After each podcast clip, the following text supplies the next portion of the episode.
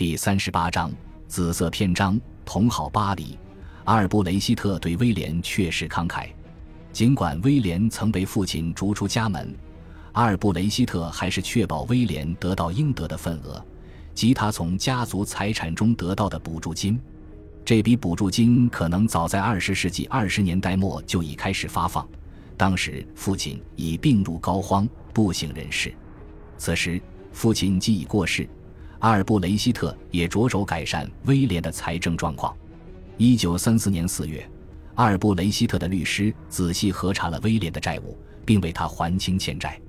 威廉拥有九万四千美元和两千一百英镑的财产，这在当时相当可观。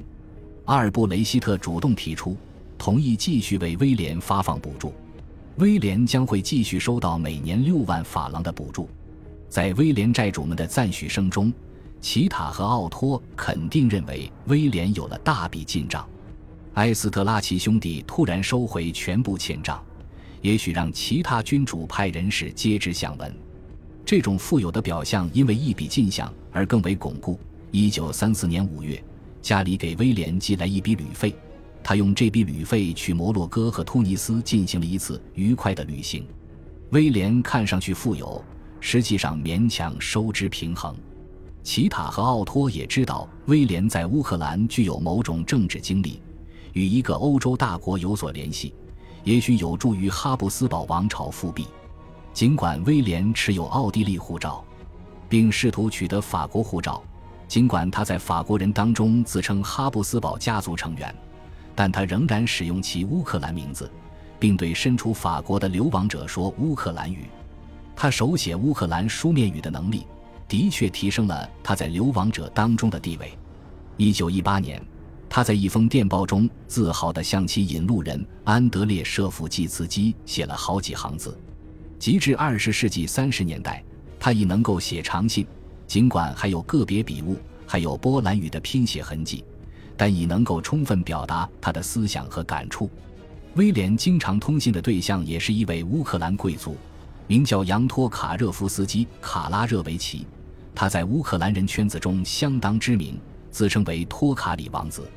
威廉与托卡里在某些事情上看法相左，例如是否应该与波兰结盟。然而，他们仍然是亲密的朋友。毕竟，他们都希望实现乌克兰独立，他们也都被视为王室贵胄。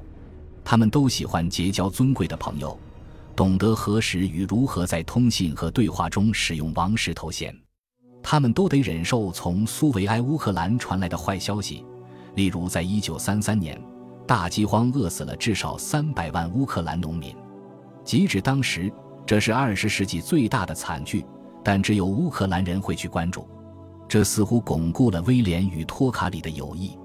威廉的乌克兰身份仍然得到乌克兰人普遍认可，而并非只能引起上层贵族的共鸣。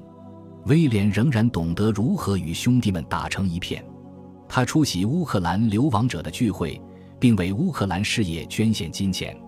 他以自己的名义为大饥荒的受害者筹集捐款。他越来越接近乌克兰民族主义组织，这是一个为了追求乌克兰独立不惜使用阴谋手段的恐怖组织。这个组织由哈布斯堡军队的退役军官领导，有些人曾是威廉的同僚或部下。这个组织的两位领导人埃文科诺瓦列茨和安德烈梅尔尼克，曾于1918年与威廉共同在乌克兰服役。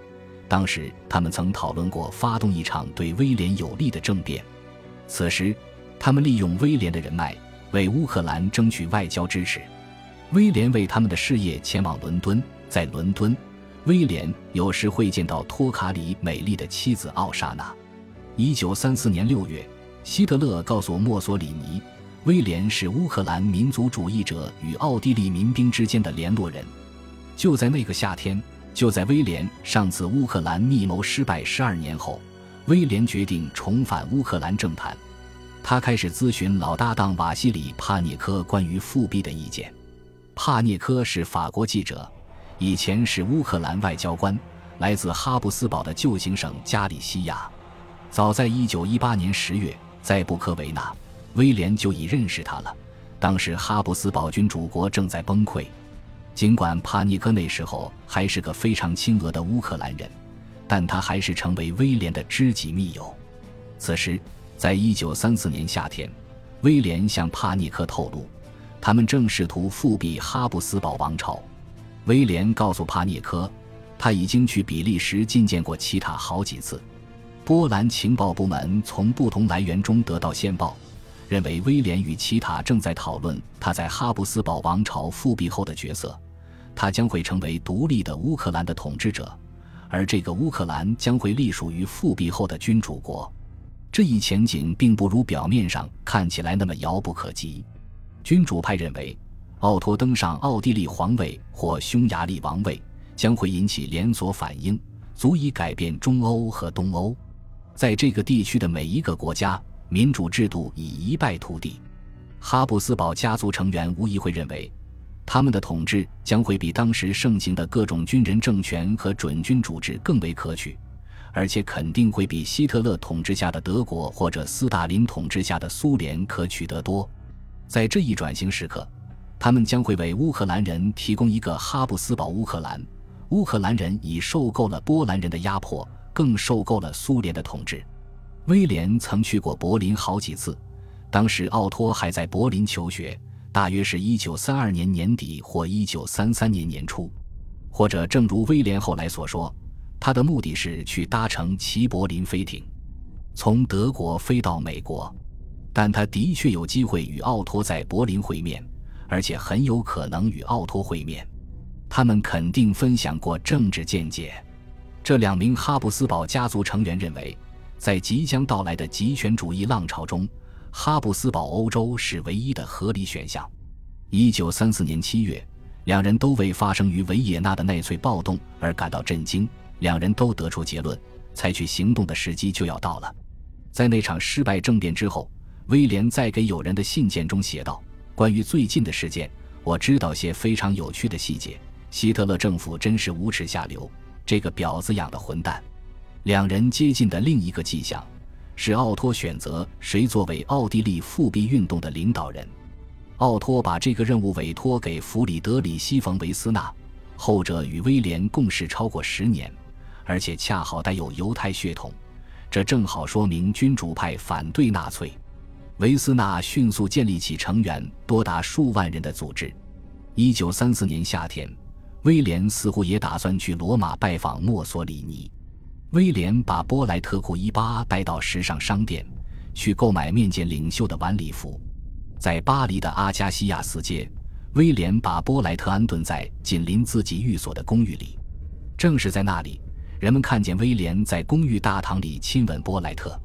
波莱特肯定认为自己是他的政治计划的组成部分。假如就像波莱特亲口所说，甚至真心相信的那样，自己是威廉的未婚妻，那么终有一日，她将会成为威廉的王后。当然，任何想要通过家族支持得到王位的哈布斯堡家族成员，都不会迎娶一个前任邮局职员。如果威廉参与复辟，他将会成为奇塔忠诚的仆人。而且只效忠于奇塔一人。或许威廉认为波莱特对奇塔一无所知，或许他是对的。然而又一次，或许他是错的。这两个女子的关系远非其他方面那样悬殊，她们实际上非常亲密。波莱特其中一个情人阿纳托尔·德蒙奇，正是奥托在法国的政治友人。波莱特在阿加西亚斯街上的一个邻居。也是经常参与威廉夜生活派对的科洛雷多伯爵，正是奇塔派往墨索里尼方面的密使。威廉越是希望生命中这些方面相互隔离，他们就越是慢慢的殊途同归。一九三四年十一月十日傍晚，威廉穿过旺多姆广场去丽思酒店吃晚饭。旺多姆广场的设计就是为了让路人感到敬畏。在广场正中央竖立着巨大的凯旋柱，就像纪念凯撒那样纪念拿破仑的功勋。凯旋柱的外壳是由熔炼的青铜浇铸的，这些青铜则取自拿破仑在战场上缴获的加农炮，包括哈布斯堡军队的加农炮。当然，威廉路过的时候对此不屑一顾。拿破仑的光荣已是过去，而哈布斯堡家族仍有未来。威廉心里装着自己的复辟事业，他只是需要一点现金。他相信，他准备去见的那个人大有金钱可以分享。与威廉共进晚餐的是亨利·德特丁，他是荷兰皇家壳牌石油公司的创始人，时人称其为石油业界的拿破仑。在许多批评者眼中，德特丁正怂恿英美两国的行业巨擘共同创造一个世界石油垄断联盟。威廉也在德特丁的计划中，或者说德特丁肯定考虑过这样做。尽管威廉永远未能走通通向资本之路，但他成年以来一直在跟工业资本家打交道。他已见过亨利·福特和 J.P. 摩根。此外，与其说威廉是从德特丁那里得到邀请，还不如说他是从某个叫帕克的家伙那里得到邀请。此人曾假装自己是德特丁的私人秘书。德特丁似乎仰慕威廉，希望与他会面。感谢您的收听，喜欢别忘了订阅加关注，主页有更多精彩内容。